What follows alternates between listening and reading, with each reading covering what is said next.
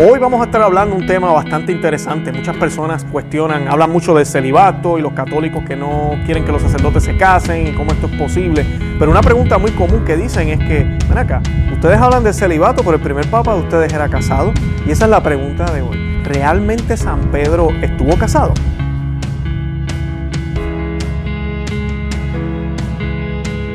Bienvenidos a Conoce, Ama y Vive tu Fe. Este es el programa donde compartimos el Evangelio y profundizamos en las bellezas y riquezas de nuestra fe católica.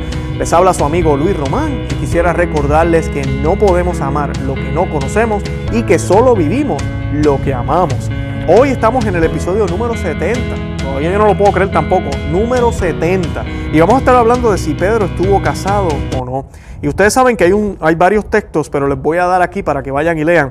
En Mateo, vayan a Mateo 8, 14, 15 y Lucas 4, eh, versículos 38 al 39. Y en esos textos se nos habla de cómo eh, Pedro, eh, la suegra de Pedro estaba enferma y Jesucristo fue al lugar y sanó a la, a la, a la suegra y la suegra comenzó a servirles. Eso es lo que nos dicen. Y pues si uno más uno es dos, ¿verdad? Todos pensaremos, pues si uh, había una suegra, entonces pues había una esposa. Entonces Pedro, así que ¿dónde estaba la esposa de Pedro? Es la pregunta que deberíamos hacernos primeramente.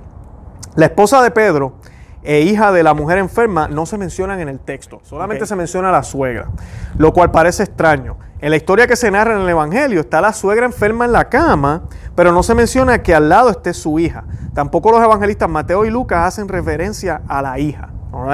Esta no es la forma en que se espera con un escritor, y mucho menos los, evangelistas, que eran muy detallados. E inclusive la Biblia es tan rica en esto, porque la Biblia no tan solo se lee literal, sino que la Biblia tiene una simbología también, además de lo literal. Y muchas veces los eh, evangelistas escribían en números, usaban el 3, usaban el 7, para además de hablar de lo que están diciendo históricamente, el hecho histórico, dejarnos saber el significado de, de eso, de lo que ellos están presentando.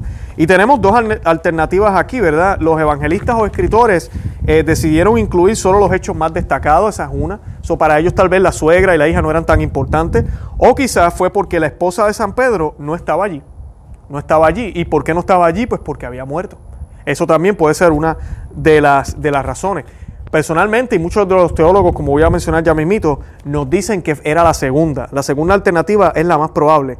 Eh, de, que la, de que la hija no fuera mencionada en el texto y que ambos evangelistas eh, no hubiesen mencionado el hecho de que la esposa estuviera ahí. Y sería como raro, ¿verdad? Si la suegra está enferma, si mi mamá está enferma, lo normal es que esté la hija. Y esto lo vemos en otras eh, lecturas en las Sagradas Escrituras, cuando eh, el Señor se presenta, por ejemplo, a donde Lázaro, cuando se presenta a la hija de Jairo, se presenta en diferentes lugares, ahí está la familia. Y la Biblia nos dice con, con, con mucha claridad que estaban ahí, que estaban tristes, que estaban haciendo esto, que tal persona estaba intercediendo, que fulano le dijo a Jesús, que Jesús respondió de esta manera. O sea, que hay detalles, pero en este caso no se nos dice eso. Eh, y, a, eso hay que tenerlo bien, bien en cuenta. Eh, entonces Pedro no practicó el celibato. Esa sería la siguiente pregunta, porque sí estuvo casado, eso no lo estamos negando. Pedro sí estuvo casado. Pero para cuando Jesús llega a su vida, o por lo menos para este momento, ya la esposa no estaba. No estaba. O sea que Pedro era viudo. Entonces los grupos que no están de acuerdo con el celibato, en otras palabras, con los sacerdotes que se casen, usan un, texto que se llama, está en 1 de Corintios 9:5, que dice, no tenemos derecho a ser acompañados por una mujer como los otros apóstoles y los hermanos del Señor y Cefas. Eso dice, decían, eh, dice el texto y lo usan algunas gentes como que así, ellos andan con sus mujeres, porque nosotros no podemos andar con nuestras mujeres? Ellos sugieren que sus viajes, Pedro, Cefas es Pedro, viajó con su esposa. El problema aquí con las traducciones de interpretaciones es que nos debemos preguntar, ¿Debería la palabra utilizada en griego ser esposa o debería ser alguna otra cosa? ¿Okay? Honestamente debería ser esposa. Si es cualquier mujer, pues utilizar el término mujer, pero si es esposa, pues debe decir esposa, no solo mujer. En este pasaje, Pablo está defendiendo su persona y a los otros apóstoles contra los cargos de unas personas descontentas. Él dice, esta es mi defensa a los que se examinarían. Pablo está hablando de sí mismo. Nosotros sabemos que no estuvo acompañado por su esposa, ya que no tuvo esposa. Sabemos también que no estaba casado por otros testimonios de él. Y dice a él en Primera de Corintios, dice Pablo, mi deseo sería que todos los hombres fueran como yo, mas cada cual tiene de Dios su gracia particular, unos de una manera, otros de otra. No obstante, digo a los célibes y a las viudas, bien les está quedarse como yo, pero si no pueden contenerse, que se casen, pero es mejor casarse que abrazarse. Primeras de Corintios 7, 7, 9, ¿ok? También nos habla aquí de la unión libre, pero eso es tema para otro día, pero ven cómo él también dice que eso no está bien. Así que la palabra del texto en Primeras de Corintios 9, 5 no puede ser traducida como esposa, amante o mujer con una relación íntima. Pablo lo que hace en este texto es que responde a las quejas con respecto a las mujeres que los acompañaron a él y a sus compañeros masculinos. Esto indica que esposas no es la traducción correcta, ni es la palabra que estaba ahí. La palabra griega en 1 Corintios 9:5, y disculpen mi pronunciación, es Adelphain Gunaika. El primero significa hermana y el segundo puede traducirse como mujer o esposa. Esto significa que la frase se traduce como mujer hermana o esposa hermana, pero con hermana, que indica no una relación biológica, sino espiritual. Y ustedes saben que hasta el día de hoy todavía nos decimos hermanas y hermanos.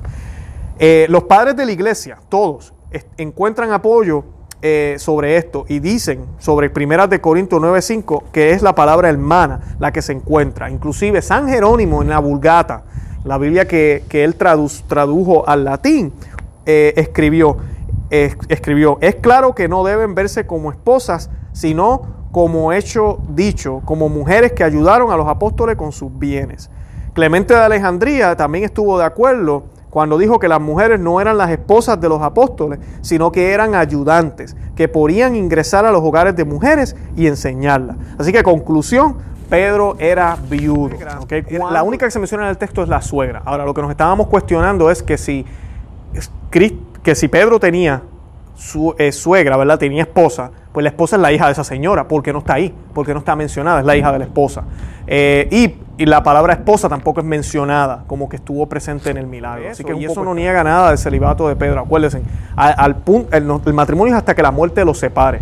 Así que en el momento en que esa señora muere y él se queda con la suegra, por lo que se ve que él la estuvo cuidando hasta que ella falleció, Pedro ya estaba célibe entonces y abrazó el plan de nuestro Señor. Y no olvidemos, hablando de celibato, el primero que nos da el ejemplo es el mismo Cristo. Cristo se mantuvo célibe. Y como les leí hace un minuto aquí en el texto de San Pablo, San Pablo también está exhortando a todos los que hacen el ministerio de, de la evangelización a hacer lo mismo, a esos que son religiosos y que están encargados del ministerio de Cristo. Que, ¿Cuál es el ministerio de Cristo? Ofrecer la Santa Misa, traer la Eucaristía a las personas, escuchar sus pecados. Todo eso lo hacen ellos en persona de Cristo. Así que ellos deben estar lo más cerca a ser como unos Cristos vivos. Y Cristo fue célibe, Cristo no tuvo esposa. Así que esa es la, la, idea detrás de todo esto. Espero que lo hayan podido entender un poquito. ¿Estuvo casado San Pedro? Sí. ¿Era célibe? Sí.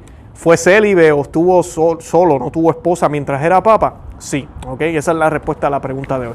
De verdad que los amo en el amor de Cristo. Espero que hayan aprendido algo. Eh, busquen nuestro eh, blog a conoce, ama y vive tu fe.com. Pueden también suscribirse aquí al canal. Estamos también en cualquier aplicación de podcast. Si no nos pueden ver por el video, pueden escuchar los audios. Y además de eso, también eh, estamos enviando las notificaciones por WhatsApp. Todos esos enlaces están aquí debajo para que puedan recibir todas las notificaciones y no se pierdan nada, ningún contenido. Déjenme sus mensajes, déjenme saber qué tema les gustaría que tratemos. Y de verdad que una vez más, los amo en el amor de Cristo y Santa María, ora pro nobis.